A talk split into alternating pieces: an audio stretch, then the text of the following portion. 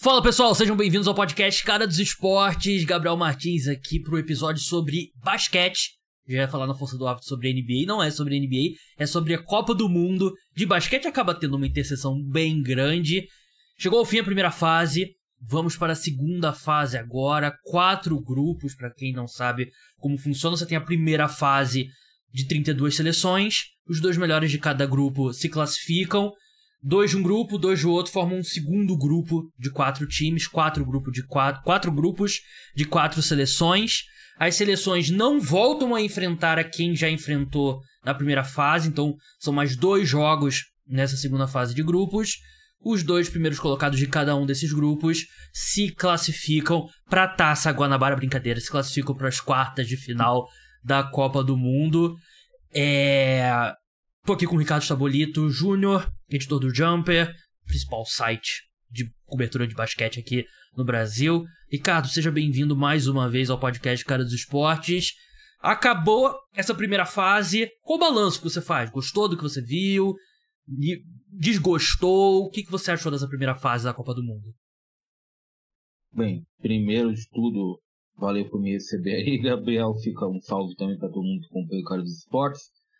Cara, geralmente a gente para. Primeiro, é difícil acompanhar a Copa do Mundo de basquete por causa dos horários, né? É complicadinho, meio enroscado, mas sempre assim, né? Eu acho, a impressão que eu tenho é que todo, todo, todo ano a Copa do Mundo de basquete é na Ásia. Então é. a gente já está acostumado em 4, 4 anos, 5, 5 anos, ficar acordando 3 horas da manhã para ver jogo.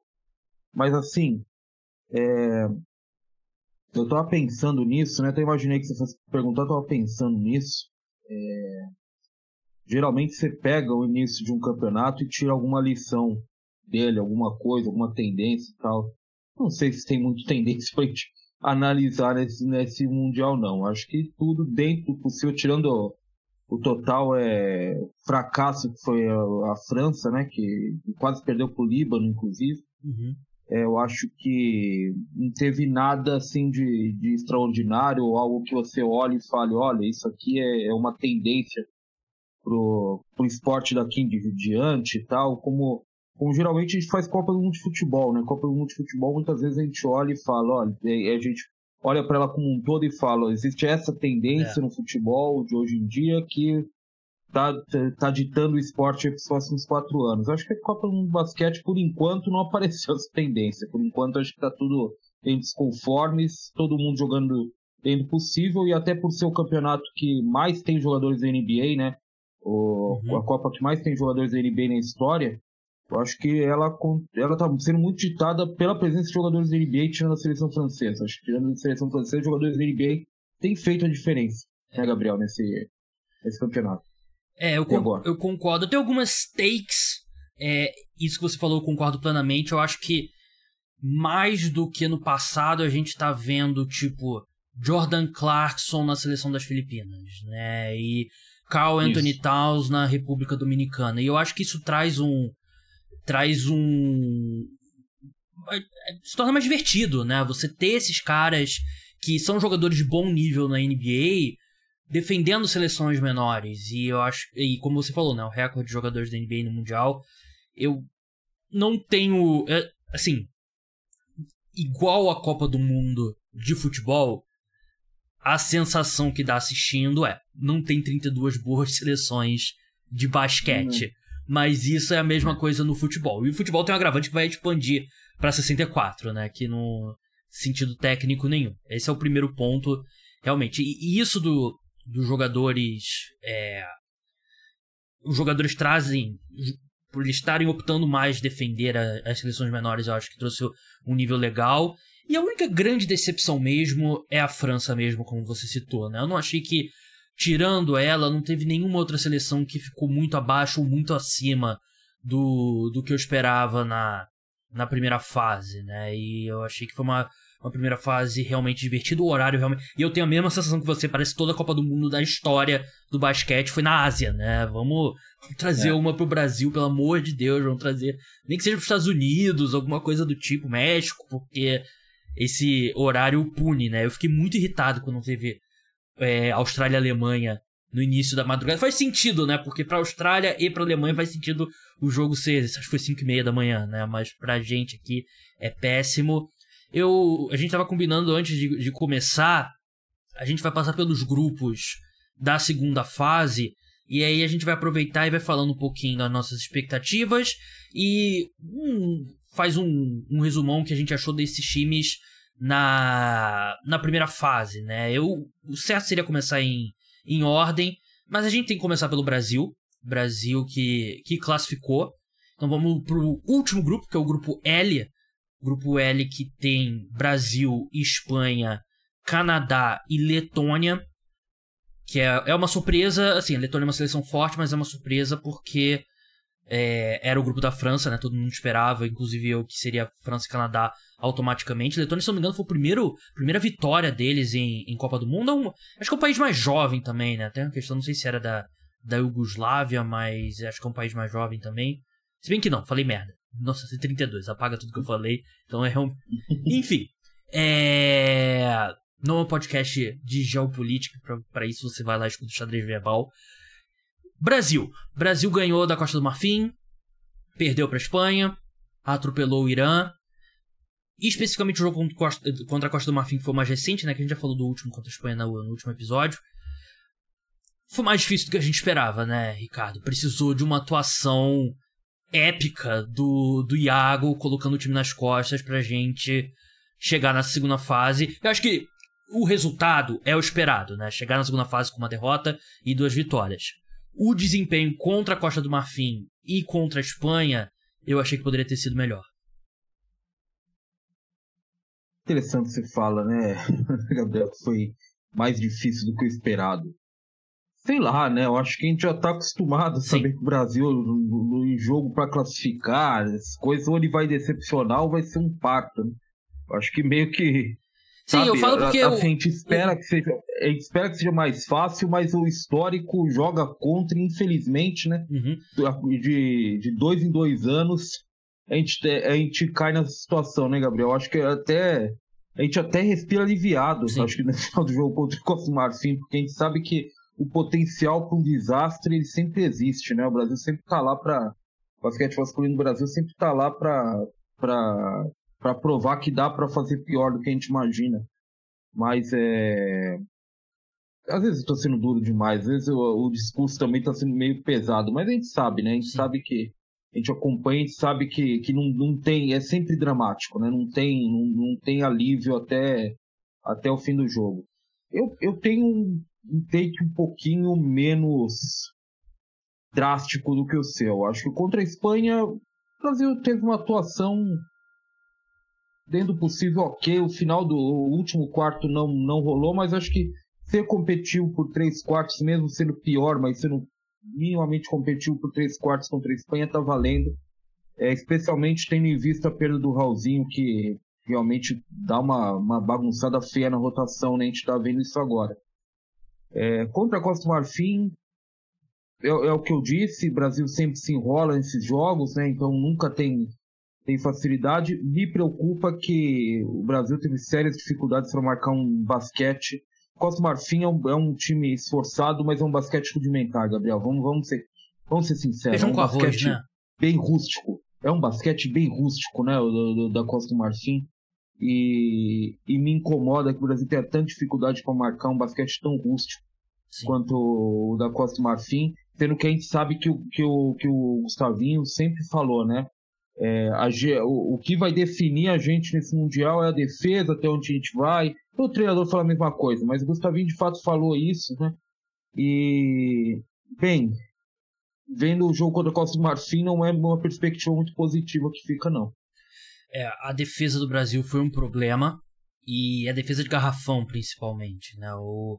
Até pelo material humano que o Brasil tem, né? E é curioso como as coisas funcionam, né? O Brasil, tanto tempo teve um garrafão forte, né? Que quando tinha força máxima tinha o Varejão, tinha o Splitter. Nenê jogou pouco na seleção, né? Mas você sempre tinha um garrafão forte, né? E agora você olha pro garrafão da seleção brasileira, você tem é, Tim Soares, que é um que não, não defende, né? E não é um bom defensor, Luca Dias idem.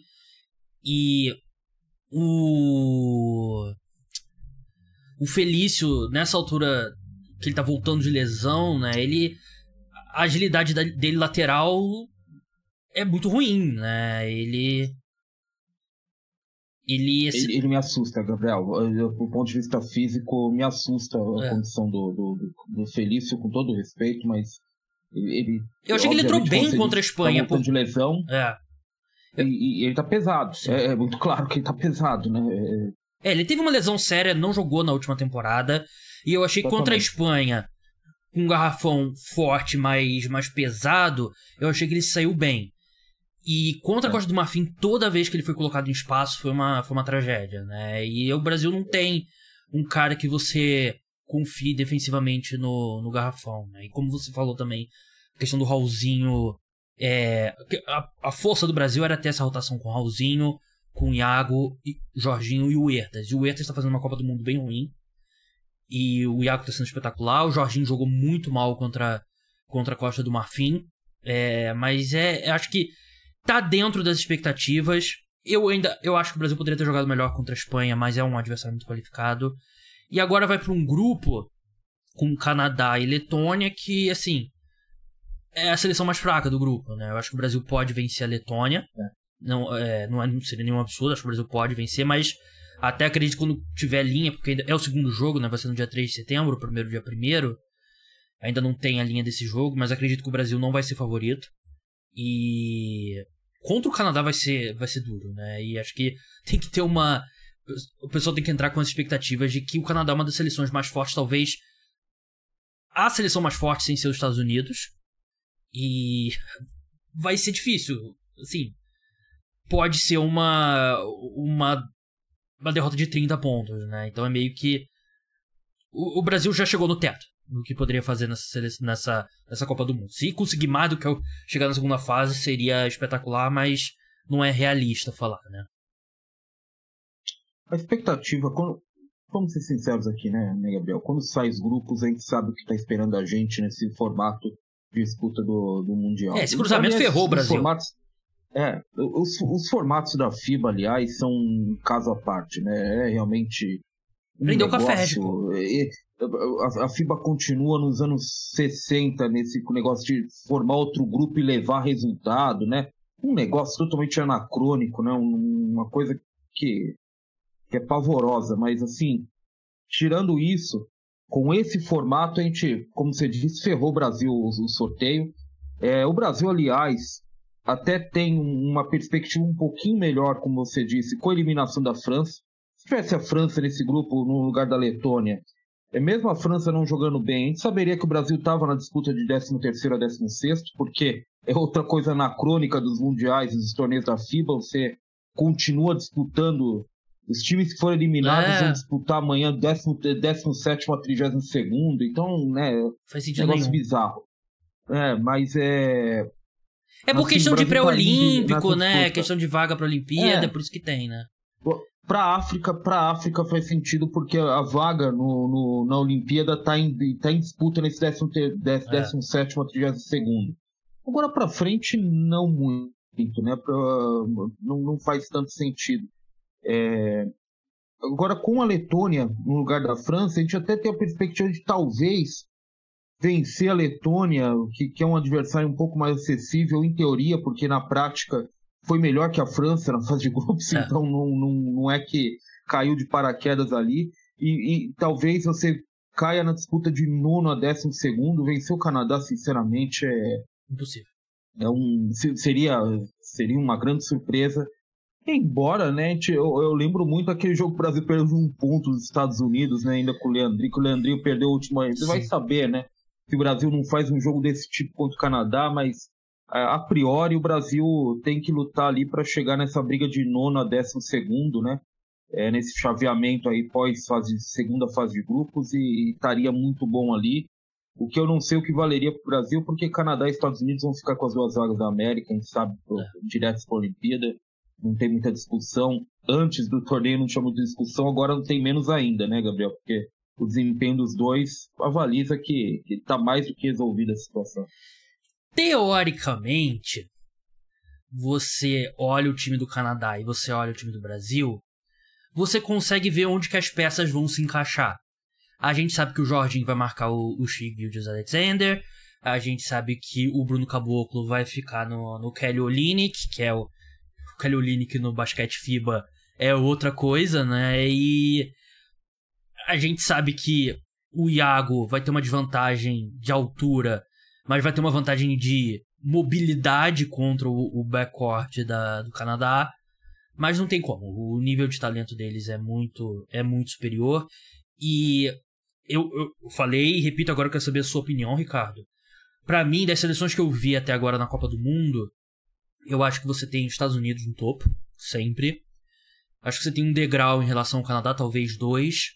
E aí depois tem uma distância do Canadá pro resto das seleções. Eu acho que o Canadá é a seleção mais próxima dos Estados Unidos. Eu acho que a, a proximidade deles para os Estados Unidos talvez seja maior do que a do Canadá para as seleções abaixo, que seriam Espanha, acho que Alemanha, Austrália.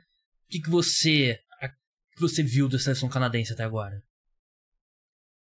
Bem, para mim o Canadá é o melhor time até agora do, do é. em termos de desempenho. O problema é que a gente sabe que não é, né? A gente sabe que os Estados Unidos, até segunda ordem, os Estados Unidos é o melhor time, né? Não importa se, o, se a gente está mais impressionado com o Canadá, pelo que mostrou nesses três jogos, os adversários foram mais difíceis do Canadá e tal. Você pode ter todas essas, é, é, essas é, avaliações, mas a gente sabe que os Estados Unidos, até que os Estados Unidos perca, ele é o primeiro ali, né? Ele é quem está no topo.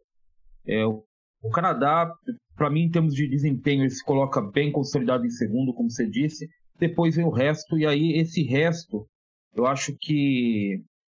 Pa parece que eu, tô menosprezando, mas que a gente está menosprezando, mas não é, né? Esse, é, é só uma forma de dizer. Do, do terceiro ao, ao décimo sexto é, é, é, realmente uma, uma briga um pouquinho diferente. É, uhum. embora, embora sim, eu acho que, que o grande problema aqui é que a Austrália, que deveria ser uma seleção também para estar tá ali, né, para estar tá batendo de frente ali, eu não gostei da que eu vi da Austrália até agora, pelo menos para bater de frente com o Canadá e Estados Unidos. Não gostei da Austrália até agora. Acho, obviamente, uma seleção que vai passar dessa segunda fase de grupos e, e vai chegar entre os oito. É, e aí é, é um óbvio, jogo, não, hein? pode acontecer. A gente vai falar é, do grupo. A, gente espera que é, sim. É. é. a gente espera que sim, mas enfim. Eu, eu, de fato é, né? A, França era óbvio que ia passar da fase de grupos, não passou. Então, né, a gente tem que ficar sempre o pé atrás. Mas eu, eu, eu acho que, que, o grande, a grande questão é que a Austrália, que deveria ser esse, esse time também para estar tá ali, não está. E aí você tem um, um grupo de, de, países que, de, de, seleções que impressionaram relativamente, né? O, a Alemanha que ficou em grupo, em primeiro no grupo da Austrália, a Sérvia que está jogando que é uma seleção sólida e que a gente não fala muito, que a gente já espera que a Sérvia seja sólida. Eu, eu acho que a seleção de que ninguém está falando é a Lituânia. Eu acho que a Lituânia está jogando um bom basquete. Eu, eu, gosto do que a Lituânia está apresentando. E o Valanciunas, para mim, é. Eu, eu gosto muito do Valanciunas. Mesmo na NBA, eu sei que ele, que ele não, não faz muito sentido na NBA, mas eu gosto muito do Valanciunas. E, é, e a Lituânia, para mim, é o melhor time de quem a gente meio que não dá muita bola, né? Sim. Porque não, não, é muito interessante, não é muito sexy, digamos assim, ficar falando da Lituânia. É, o Valencia... Mas é, você tem esse bolo, é. né? Você tem esse bolo de seleções que estão meio que no mesmo nível, né? O Valenciunas foi muito bem, os guards deles vêm jogando bem também, os jogadores da, bem. da posição de, de ala, né? A gente. O Kubites. É, exatamente. O Kubites muito eu bem. Não, eu não ia me arriscar com, com os nomes. é, eu fiz, eu preparei aqui uma seleção da primeira fase, fiz primeiro e segundo time. A gente vai falar mais para frente. Antes lembrar, eu vou passar pelos outros grupos também, né? Lembrar o pessoal se inscrever no, seguir lá no Spotify, no Apple Podcast, deixa cinco estrelas, você que tá no Google Podcast, seja qual for o aplicativo, não deixe de se inscrever, ligar a notificação. Se tiver no YouTube, deixa like, se inscreve no canal, aquela coisa de sempre. Vamos pro grupo K que é o grupo da Eslovênia, Alemanha, Austrália e Geórgia. Por isso que eu falei que não dá para garantir é, a Austrália na. Eu, eu concordo, é. É, eu concordo com você. Agora eu não lembrava que, que tinha esse Eslovênia aí no meio, embora a Eslovênia é outra seleção também que, assim, se eu sou Austrália, eu olho, eu não, não acho que é um bicho papão tem um bicho-papão ali, mas em conjunto não é o bicho-papão, né? É, a Austrália tem uma, uma vantagem em relação à Eslovênia, porque a Eslovênia enfrenta a Alemanha e a Austrália, E a Austrália tem um jogo contra a Geórgia, né? Que é um jogo bem mais tranquilo. Como a Eslovênia estava no grupo da Geórgia, a Eslovênia não enfrenta. A Eslovênia tem duas pedreiras, né? A Alemanha, um dos melhores basquetes da, da primeira fase da Alemanha e ganhou da Austrália sem o Franz Wagner, né? O Franz Wagner, que o status dele ainda tá meio que incerto, se ele volta, ele apareceu. Eu não sei se. Se, ele, se teve alguma notícia de que ele foi cortado, eu não vi. Mas ele. Não. Ele apareceu pro, pro jogo contra a Austrália com a perna imobilizada. Mas é um grupo forte. A Eslovênia tem o Luca, que é o melhor jogador do torneio. A gente sabia antes de, de começar o torneio. E ele tem sido o melhor jogador do torneio. E tem aquela take de que o basquete dele se encaixa até melhor com o basquete FIBA do que da, da NBA. E, e não acho que é nenhum absurdo, porque ele não só sabe jogar o basquete FIBA, como o estilo de jogo dele realmente se adapta bem. É, eu acho, eu acho que a Eslovênia e a Alemanha passam. Eu acho que a Eslovênia vai derrotar uh, a Austrália. É, mas não vai ser simples. A Austrália, concordo com você, não jogou tão bem quanto eu esperava. Apesar do Josh Giddy ter feito uma, uma primeira fase muito boa, mas não é um time tão forte, por exemplo, quanto da Austrália que ganhou medalha de bronze, né, do, do, das Olimpíadas de Tóquio. E a Alemanha, eu acho que é uma seleção muito forte, muito coesa. O Dennis Schroeder tá jogando muito bem, Mo Wagner tá jogando muito bem. E se tiver o retorno do Franz Wagner, eu acho que é uma seleção que pode ir até longe, pode até, dependendo do chaveamento, eu não sei como é que é o chaveamento nas quartas, mas não ficaria surpreso a Alemanha finalista, por exemplo. Eu, eu vou até além. Acho que eu não preciso muito. Eu não estou muito preocupado com o chaveamento, não. Acho que a Alemanha é uma das quatro melhores seleções dessa Copa e. E pensando que ela vai terminar em primeiro aqui, pelo que a gente está falando, né? Nesse grupo, ela pegaria um segundo de outro grupo, certamente. Então eu, eu acho que está bem encaminhado para ela para ela estar tá entre os quatro se tudo correr como a gente está imaginando.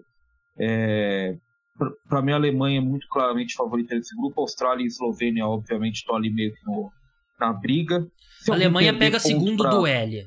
Então, provavelmente, Alemanha e Espanha. Espanha, né? É, que é, um, é difícil, mas.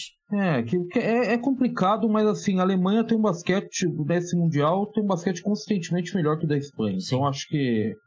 É, eu acho que, que dá para seguramente dizer que, no mínimo, a Alemanha entra como ligeira favorita nesse jogo, porque é um basquete melhor do que da Espanha até agora, embora a Espanha seja uma seleção com muito mais rodagem. É... Eu, engraçado, né? Eu falei há cinco minutos que a Austrália tende a passar da segunda fase de grupos, eu discordo de mim mesmo. Acho voltando aqui e olhando, eu é... não é que eu acho que eu tenho certeza que a Austrália vai perder para a Eslovênia, mas eu, eu realmente não confio na Austrália, não confio no basquete que a Austrália mostrou até agora. Real, acho que é um time que os pivôs estão muito expostos e assim, os pivôs expostos contra o Luka Doncic não é um bom encaixe. E, o espaçamento da, da Austrália é uma bagunça para mim ofensiva. Realmente é uma seleção que, que joga, tem esses pivôs com o Josh Gidey, ou Josh Gidey com o Matisse Taibu. E aí, assim, é um time que é afunilado demais. Eu acho afunilado demais, até por isso eu acho que o, o campeonato de Josh Gidey tem que, tem que ser exaltado mesmo. Ele joga numa seleção que não ajuda muito ele, não, viu? É, é um time bastante afunilado para um cara como ele, que não vai arremessar de fora, né? É um cara que vai tentar infiltração, que vai tentar quebrar defesa. Não é um time que ajude ele nesse sentido. Vamos avançar para o grupo J. A gente tem Estados Unidos e Grécia, Lituânia e Montenegro. É uma disputa aqui pela pela segunda vaga, né, entre Lituânia, Montenegro e Grécia. Lituânia e Montenegro que jogaram hoje, a gente tá gravando aqui na, na quarta-feira, e a Lituânia venceu, e Montenegro tem o Nikola Vucevic, Lituânia tem o, o Jonas Valanciunas, Grécia sem o Yannis Antetokounmpo, tem o Tanassis, né, mas não, não tem sido um grande fator aqui. É, que você você elogiou a Lituânia, então acredito que a Lituânia seja o seu. O problema é que é. a Grécia tem a vantagem de não enfrentar os Estados Unidos de novo, né? Tem aquela. E é uma boa vantagem, né? Mas Esse acho é que a Lituânia ponto, é o melhor né? time mesmo, fora os Estados Unidos aqui. É, a, Lituânia, pelo, pelo que você disse, a Grécia não enfrentar os Estados Unidos, a tendência é que Lituânia e Grécia disputem diretamente, sabe? O jogo entre os dois seja o jogo para decidir quem vai ser o segundo colocado. É, a Grécia é outra seleção que não, não impressiona até agora, né? Passou um sufoco Sim. contra a Nova Zelândia, né, para classificar, não, talvez não fosse nem para chegar aí, passou bastante, bastante mesmo o sufoco. É, eu acho que a Letônia tem jogado bem melhor do que a Grécia, mas é aquela história, né, Gabriel? É um jogo, né? Essas seleções do, do as seleções da Europa elas se enfrentam constantemente. Uma vez é, um, é uma seleção que está sem o jogador da NBA, na outra é, é, é, a outra. Aqui a Lituânia vai ter o jogador da NBA, entre aspas, é o Valanciunas, a Grécia não tem, que é o Tetocumpo.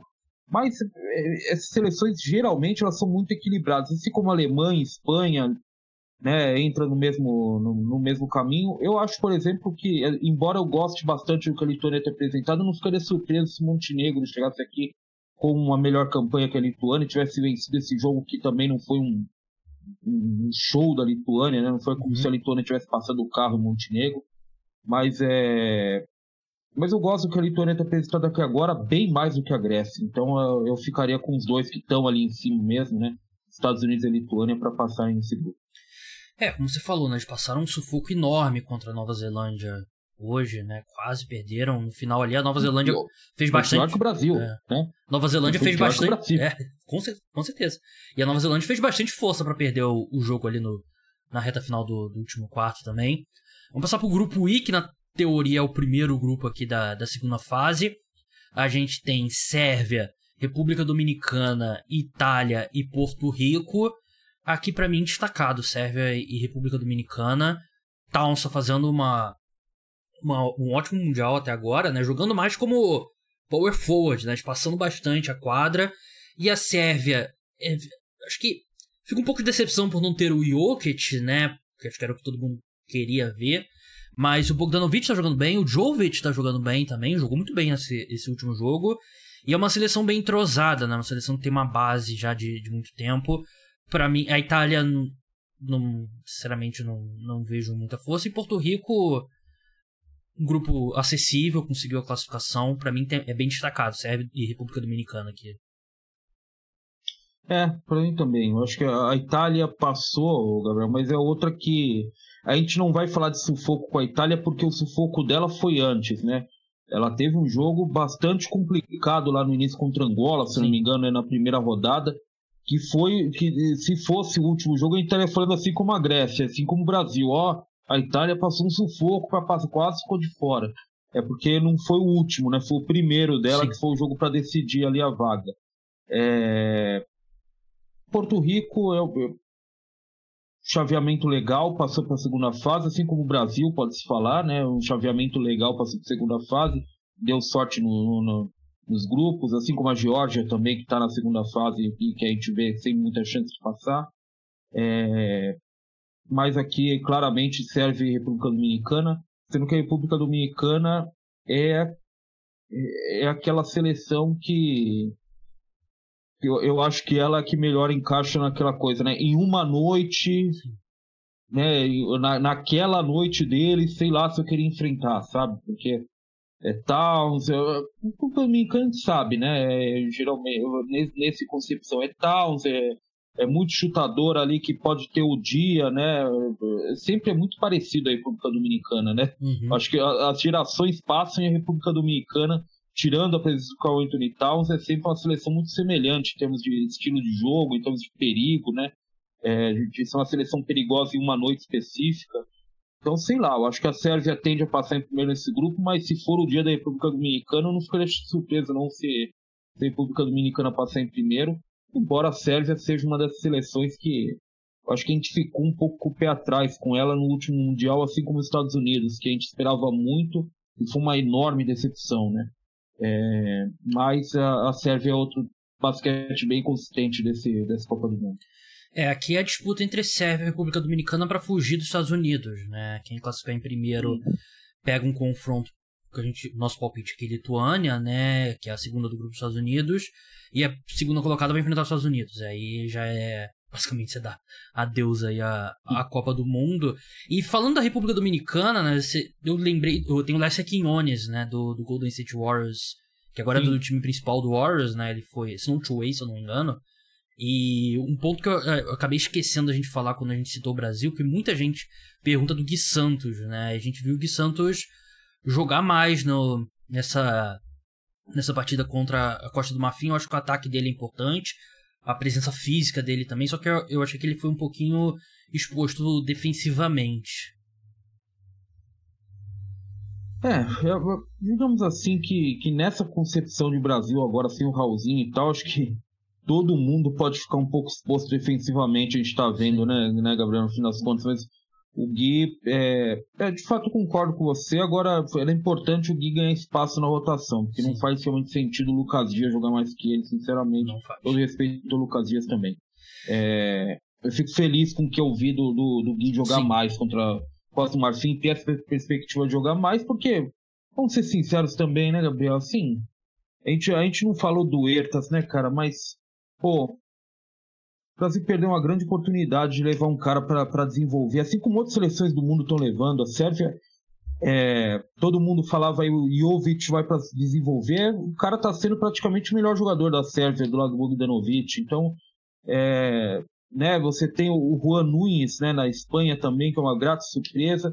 O Brasil perdeu a chance de, de, de, ter um jogador desse tipo, talvez levar um Reinan, né, que, que, é o grande prospecto brasileiro no momento para levar o Ertas, que, e o Ertas realmente, né, é, é até chato falar isso, porque o Ertas tem um longo histórico de serviços prestados no Brasil, mas é pavoroso o Mundial que ele faz, é, é realmente assustador o é. Mundial que ele faz, é, pesando que é um jogador de 40 anos de idade.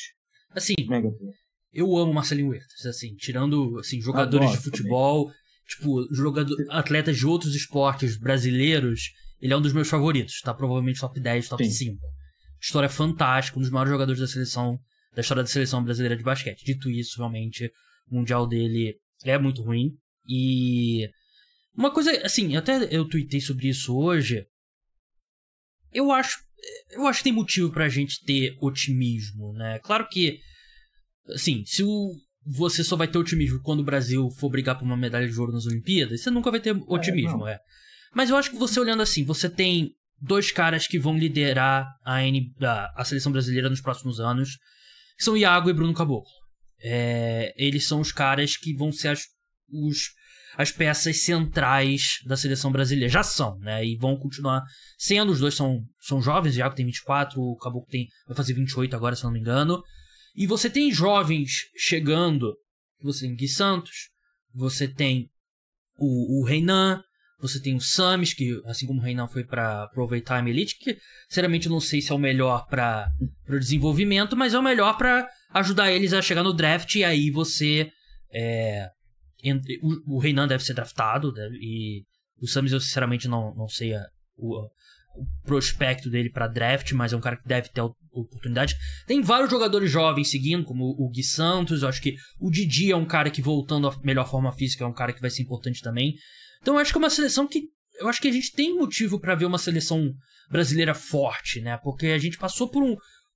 O, ciclo até as Olimpíadas de Tóquio, assim, a gente chegou e tal, mas não, não foi ideal, né? E claro que teve pandemia e tal. Mas eu acho que não para Paris, mas para talvez para Paris, mas para Los Angeles, eu acho que o Brasil pode ter uma seleção bem forte. Que é a Olimpíada. Sim, e... Los Angeles, que é a Olimpíada 2028, é... para quem não sabe. 28, né? É. É, sim, eu, eu, eu, concordo. Acho que assim, primeiro, se não for ser otimista com o que a gente tem, é complicado, porque o que a gente passou antes, né? né especialmente de 2016, né, no Rio, o que a gente sim. passou antes aí, o Calvário, né? A gente passou em termos de, de de, de, de perspectivas para a seleção brasileira masculina. Agora a gente está conseguindo então, trazer os melhores é... jogadores para jogarem, pelo menos, é, né? É, sabe, exatamente, né? E, sabe, a gente, até 2016 no Rio, a gente não chegava nos torneios internacionais, a gente não conseguia trazer os caras para jogar. Obviamente, como sempre, sempre dava alguma coisa errado, né? Quando, quando a gente conseguia trazer os caras também, era complicado. Então, é, sabe, é, é, tendo esse histórico em vista, a gente tem que ser otimista com o que a gente tem hoje, né? É, mas o, o que me, me agrada também que a gente fala geralmente dos tops.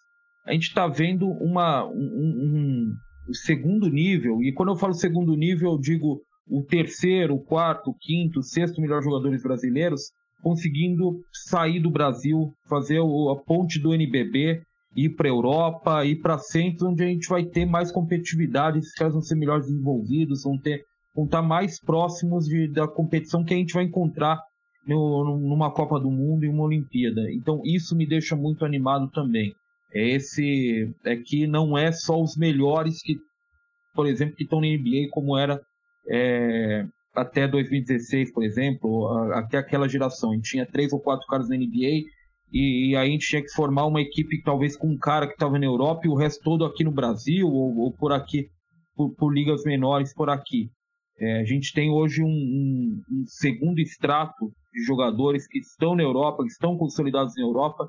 Sinceramente, eu prefiro ter na seleção, Gabriel, uma seleção de 12, 8 jogadores jogando na Europa e ninguém na NBA do que ter quatro jogadores, três jogadores de NBA, um na Europa e ter que formar todo mundo no NBB, uma seleção do NBB, por exemplo. Porque o NBB, embora eu respeite muito a competição do NBB, acho que tem vaga, obviamente, para jogadores do NBB na seleção, para competir numa, numa, numa competição como essa. A gente tem que entender que é é um nível de competição menor que não prepara muito para esse momento, né?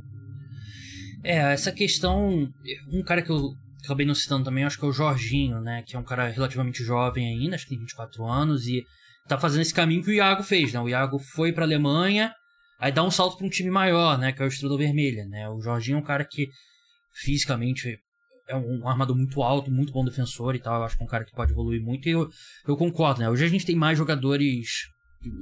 Você definiu perfeitamente, né? Mais jogadores na Europa. Vamos falar da seleção da primeira fase. Eu fiz duas seleções de primeiro time, segundo time. Mandei pro Ricardo para ele preparar a corneta dele das minhas escolhas. Não dei nem, não fiz nenhum comentário, né? Assim, deixei no ar. Sim. Fiz mistério sobre o que eu acho, mas vamos lá. Eu mandei também lá pra gente guardar nossas discussões aqui pro, pro podcast. Então vamos lá. Seleção da primeira fase da Copa do Mundo de Basquete. Primeiro time, eu coloquei o Josh Giri da Austrália, Shea Gilgeous Alexander do Canadá, Luka Doncic da Eslovênia, Ronday Hollis Jefferson da Jordânia e Nikola Vucevic de Montenegro. O segundo time, né, o segundo reservas, diria assim, Dennis Schroeder da Alemanha, Iago Mateus do Brasil, Bogdan Bogdanovic da Sérvia, Carl Anthony Towns da República Dominicana e Willy Hernan Gomes da Espanha. Ricardo, quais pontos, ou se você acha que tá perfeita, ótima, mas quais pontos você discorda dessas minhas escolhas? Bem, primeiro, assim, não tem nenhuma cor, nenhum aborto da natureza aí, né? Não, assim, não é, não é como se, meu Deus, né? Isso tá errado, né? Isso é um absurdo e tal, né? Não tô arrancando meus cabelos, até porque tem pouco, né? Não posso ficar arrancando o que tem, mas é, não estou arrancando meus cabelos aqui. É, eu, eu, eu ficaria. Eu, eu acho que eu passaria o Schroeder para o primeiro time e o Guidey para o segundo. Mais pela minha impressão geral do que foi a Austrália na primeira fase, não, não fiquei tão impressionado. E, e, até agora tô caindo, pra, tô caindo em mim que o Schroeder e o, o Guiden estavam no mesmo grupo e a Alemanha passou em primeiro. Então até por isso é, acho que eu passaria o Schroeder para o primeiro time, mas não é, não é nada absurdo ter o Guiden no primeiro time. Eu passaria o Carl Anthony Towns também para o primeiro time. Eu acho que assim, o, o, impacto que ele tem na perspectiva competitiva da República Dominicana é brutal, né, cara? Você vê República, você pensa a República Dominicana o que seria sem Carl Anthony Towns e o que foi até agora no, na competição, né, cara? É, é, é, brutal a diferença. Acho que eu passaria ele para o primeiro time também. É, no lugar do.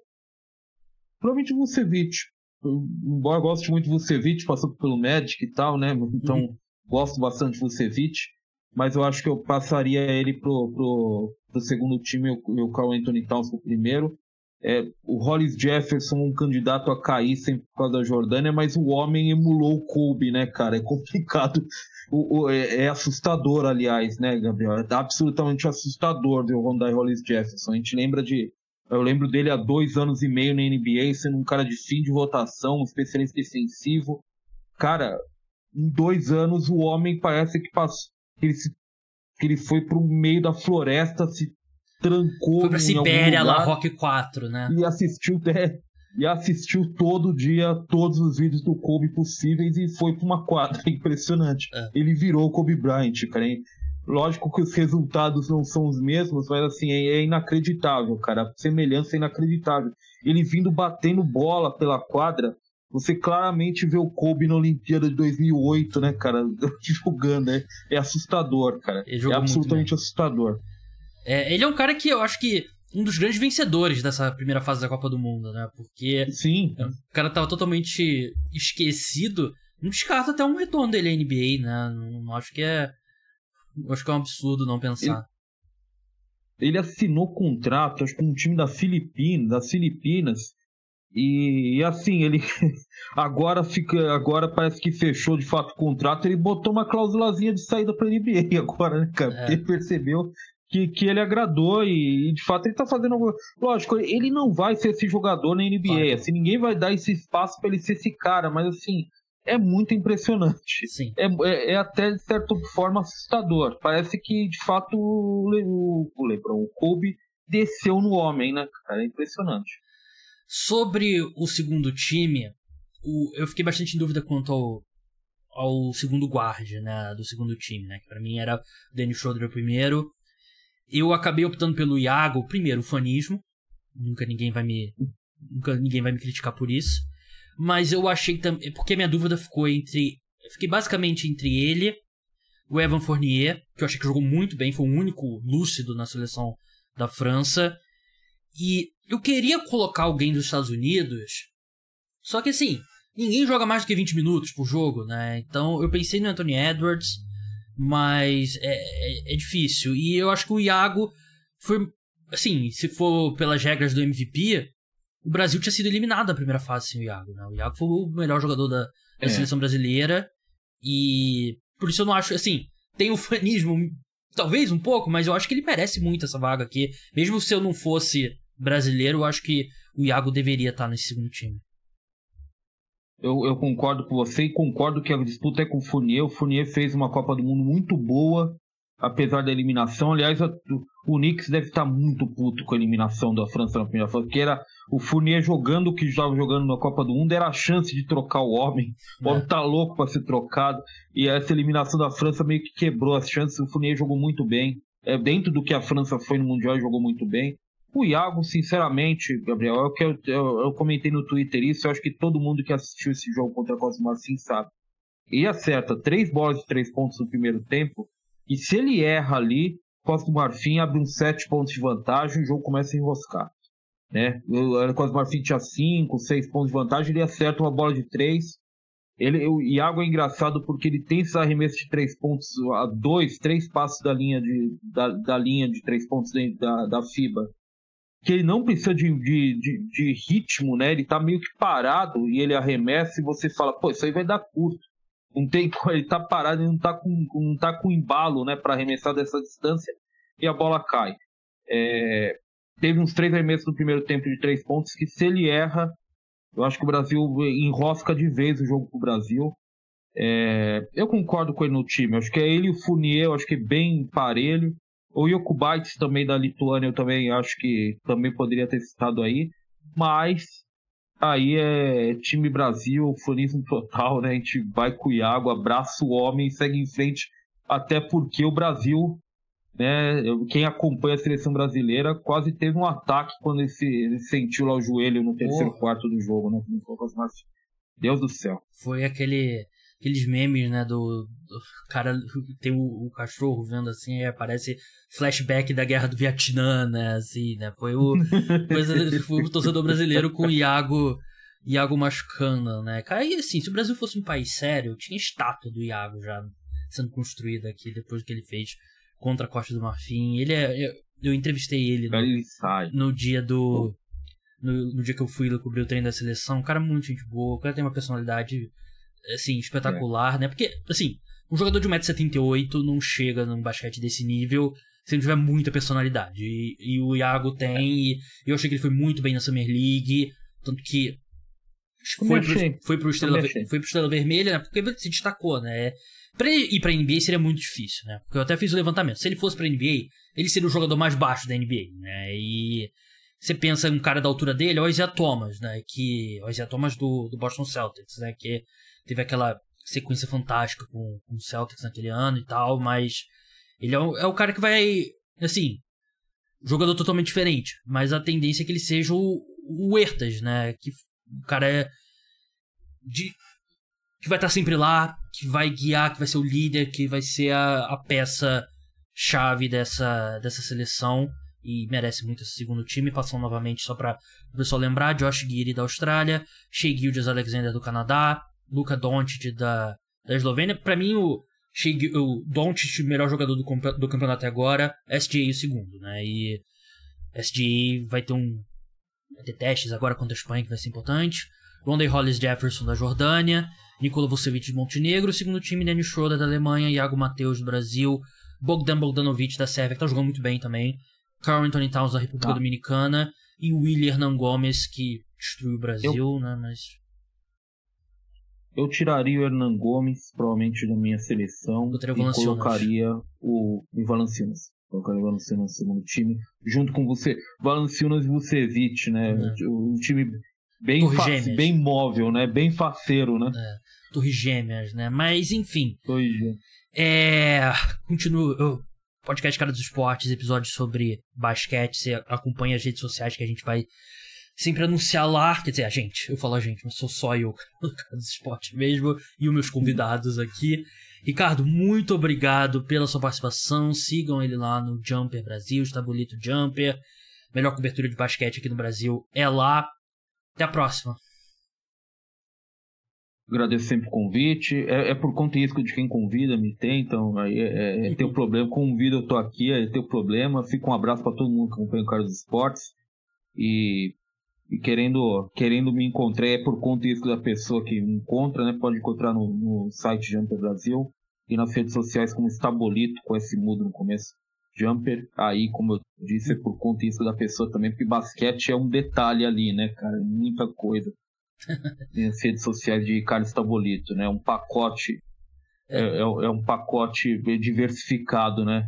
É, o que ele tem aquele meme, né? Algumas coisas são maiores que esporte, né? No Twitter do Tabolito pessoal, todas as coisas são maiores que esporte. Eu, inclusive, o amor dele por grama sintética que eu tenho visto nos tweets dele. Não tenho. Eu, cara, eu, eu eu não, não é amor por grama sintética, só, só não é amor por grama sintética. Que ele torce pro é Palmeiras. Porque eu acho que assim. É, não, também, é. obviamente, mas assim.